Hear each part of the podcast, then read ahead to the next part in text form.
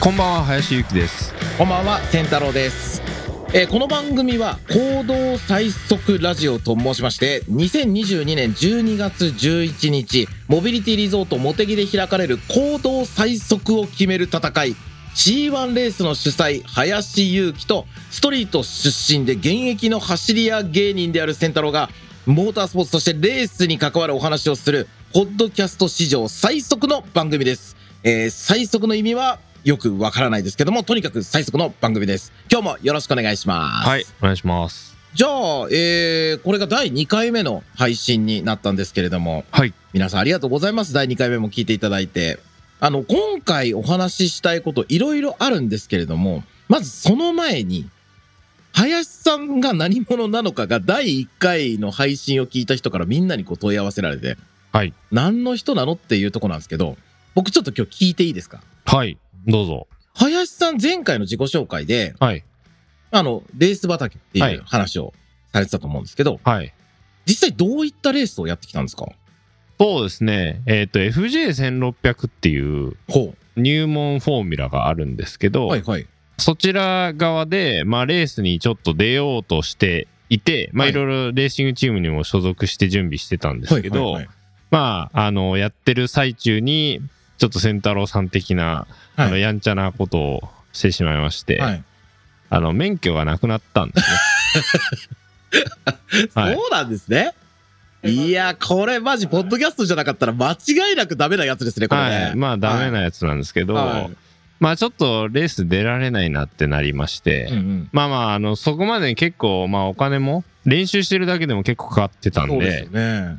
なんで、まあちょっと続かないなっていうのもあった中で、免許もなくなっちゃったんで、あの、レーシングカートに行くかと。あーあ、そこでやめるんじゃなくて、はい。カートの方、まあ要するにその、カートは免許いらないんですか？いらないか。はいらないんですそっよ。かそっか。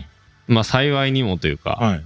まああと、もともとは、はい FJ 乗る前は、あんまり明かしてないですけど、はい。まあ私も山を走ってまして、あ、そうなんですね。はい。いや、もうだって僕らの、すごいね、昔の話ですから、これ昔の何の問題もないと思いますはい。あの、大阪の山奥を走ってまして、はい、はい。で、あまあ、プロフィールにはちょっと書いてますけど、さつき山っていうところを走ってたんですあよ。、僕、てっきり他と名前が並んでたから、カート上の名前なのかと思ったら、これ普通にストリートの話だったんですね、これスト。レス、ストレス。あ、そうなんだ、さつき山。はい、はい、はい。多分、あの、結構、はいあの、観光で行かれる方は、あの、は箕面の滝とか、あ、はい、はい、はい、はい。その昼間に行っても結構、いいところ。まあ、いいところ。はい、はい、はい。で、それをまあ、夜中の2時、3時ぐらいに走ってて、へー。まあ、ちょっとある時、まあ、制限速度内で走ってる最中でしたけれども、あの、スピンしまして、はい、はい。制限速度内ですけどね。はい。で、崖から落ちそうになりまして、はい。あ、これやってたらちょっと危ないなと思いまして、で、あの、サーキットに変更したとうーん。いうことがありますね。手太郎さんはどうですか？これまでのレース経験。あ、もう僕のね、戦歴たるやもうすごいんですよ。はい。あのーまず僕は16歳からもうバイク乗ってたんですけど、はいまず僕の主戦場は若洲っていう、沸かす。はい。まあ、東京の新木場の奥にある不当ですね。ああ、はい。はい。そこで走り始めたとこから始まって、で、度重なる転倒と、はいあの、白バイとの戦いに敗北し、はい。まずバイクは一旦そこでやめます。いあ、白バイと戦ってたんや、戦ってたというか、まあ、そうですね。白バイが来るんですよね。怒りながらはい。で、僕も若かったんで、当時まだ16、7なので、もう逃げちゃうんですよ。はと戦いが始まるんですけどい。、はい。勝てるわけがなくて、僕当時 400cc のホンダのスーパー4っていうのを乗ってたんですけど、はいはいそれの VTEC がついてるバイクだったんですけど、は VTEC 入れまくっても全然白バイのがやっぱり、ね、そりゃそうですよ750とか1000大とか型で行きますからね。はい、全然無理で、はいで、何回も怒られてるうちにちょっとこれは厳しいなと思って、うんまあその後サーキットに、あの、ちょこっと行くんですけど、うんうんまあなかなかサーキットもやっぱりお金が全然なかったので、うんはい。まあジムカーナとか、うん。そういうのをやりながら最初バイク走ってたんですけど、で、今度その後に、車の免許をうん。取りまして、そこで僕最初に180っていう車の、はいはい 1800cc のちゃんと180の180を乗ってたんですよ。はいはい。ターボの。まあ、それであのー主に主戦場は木更津の不当。やっぱ不当なんです不当なんですね。不当いいっすよね。なはい。いや、木更津の不当に、今、やるもやってないと思うんですけど、あの、砂をはいあ。の多分、建設用の砂とかをはい船から一旦置くはい。ところがあるんですけど、そこが入れたんですよ。と、床が砂だから、はい。もう、やりたい放題で、まるでグラベルのようなあはい感じで。で、さらに砂のその積み上がってる山が何個もあるので、うん。まあそこの間をこう抜けることによってドリフトができるみたいな。はい。それが楽しくて、もう毎週船橋から通って、そうするとやっぱりこういろんな風量の事故も起こるのでね、はい若いんで。で、まあ結果的にそれで1台目のワンエイティはもうダメになっちゃって、海に落っこちたんですか？あえっとね、海にはバンパーが落ちたんですね。あとはまあ別に大丈夫でしたけど。はい。で、まあまあその後ちょっと車壊れて買い替えて、で、それからはもうあのとにかくあの首都高を走ってましたね。えもうがっつり走ってました。ただ、やっぱり当時、やっぱり僕もそこまで知識も何もない中で、ただはい闇雲に踏み散らかすっていうだけだったので、はい。で、ほぼゲームもグランツーリスモとセガラリーぐらいしかやったことないので、はい。はい。あんまりその知識も能力もない中で走っていたので、まあ結果的に僕の、まあ知識の方ですかね、が追いつかなくて、まあうんオービスに写真を撮られるっていう。おー。で、あの、自宅に手紙が来るということで、まあ免許が取り消しになったんですよね。ああ、なんだ、一緒いや。そうなんですよ。僕も免許2枚目なんですよ。ああ、なるほどですね。ただ、まあその時に、まあ幸いにも自分の先輩がう、ん。その免許なくなっても走れるようにって、サーキットで自分で開いてる走行会にはい。僕を呼んでくれて、はい。で、僕嬉しくて、イヤホンでグランツーリスモのあの、ムーンオーバーズキャッスルってあの曲、はい。あのテーマソングがあるんですけど、あれを聴きながら初めてサーキット走ったらめっちゃ楽しくて、うん。で、それからこう、免許を取り直した後も、サーキットに行くようにっていう風にやってきてたんですね。ええ。まあ音楽聴きながら走れるって箱車ならではですね。いや、そうですね。もう本当にそうだと思いうます。でもなんかそれが僕はすごい好きで、で、僕が今 DJ をイベントでもやってるんですけど、カートのイベントでもサーキットのイベントでも、ドライバーには聞こえないと思うんですけど、音楽をやってるのは、この今の瞬間にこの曲がかかってたらかっこいいなっていうイメージをしながら、いつもこう選曲をして DJ をしてるっていう感じで進んできましたね。うん。はい。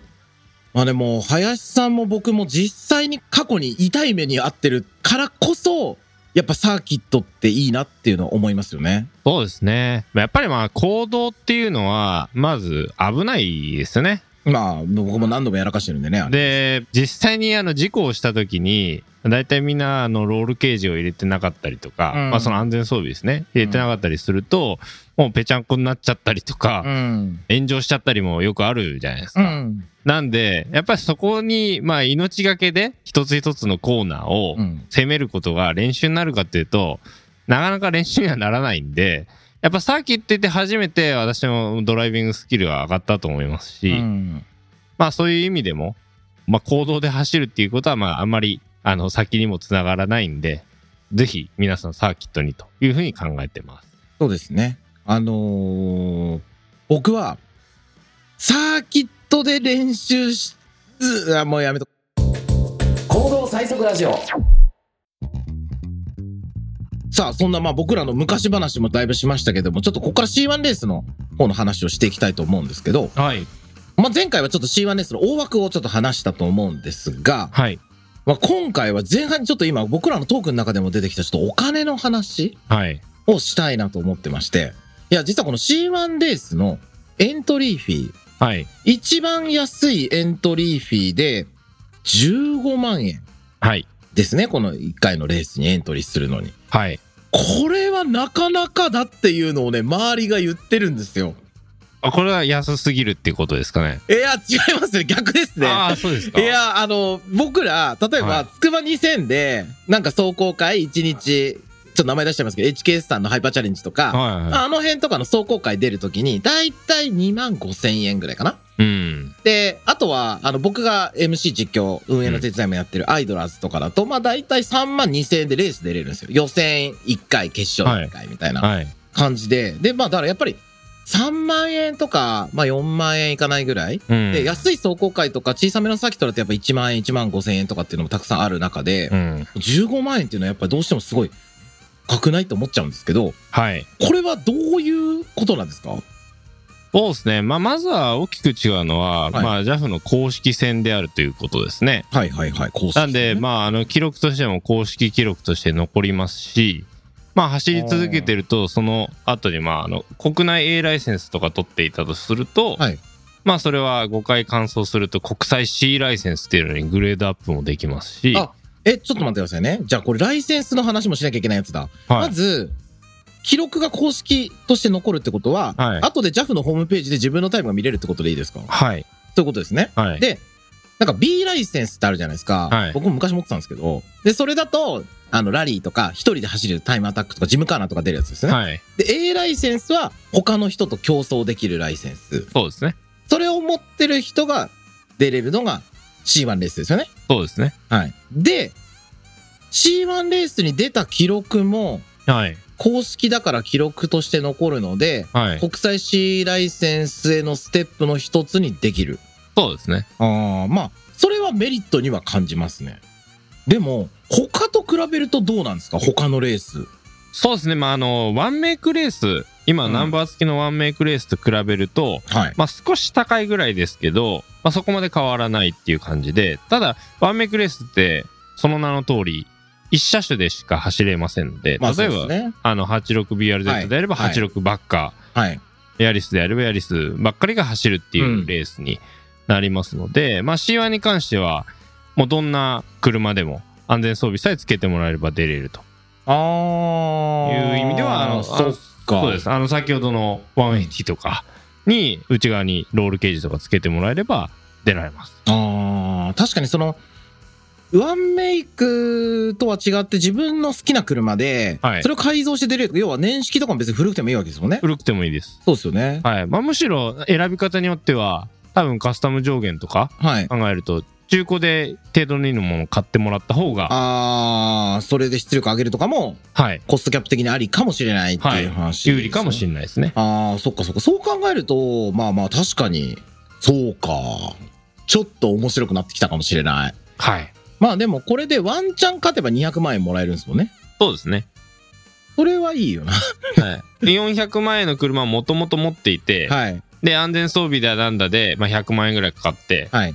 で、まあ、100万円の投資で200万円返ってきたらまあそれなりに投資対効果はいいですよねああ、まあそうか。まあ、あの僕らその壮行会とかぐらいしかあと非公認とかしかやってないとちょっとまだ現実味はないんですけど、はいまあ最初よりもこの15万円が高いっていう感じは薄れました。はいはい。ちょっとこれはね、僕ね、ちょっとね、走り屋目線としてこれからもね、林さんと議論していきたいと思います、はいこれは。はい。えー、そうなんだ。ちょっと C4 とか C6 クラスとか作ってくれないですかね ?1 万円ぐらいでできる。まあそうですね まあそこまでいったら最高。はい、まあ、一つの選択肢でありますねはい。うんあと今、ディレクターからですね、押してるという今ね、あねの、指示が出ているので、ちょっとね、あの、お金の話なんでもっといろいろしたいんですけれども、こちらの情報はですね、一応 C1 レースのホームページの方にも、はい。そのコストだったりとか、車両の規則とか、はい、えーその辺載ってますので、ぜひ皆さんもね、一度ホームページ自体も見ていただければと思います。はいお願いします。はい。じゃあ、お時間ということで、今日はこの辺で、失礼いたしますかね。はい。今回もお聞きいただきましてありがとうございましたお相手は林ゆきと天太郎でした。ありがとうございましたどうも行動最速ラジオを最後までお聞きいただきありがとうございました。行動最速を決める自動車レース C12022 モテギ12月11日栃木県のモビリティリゾートモテギで開催されます。10分の1サイズのラジコンカーとドローンのレースも同日開催予定です。現在、出場チームやドライバー、スポンサーを募集しております。詳しくは C1 レースで検索してください。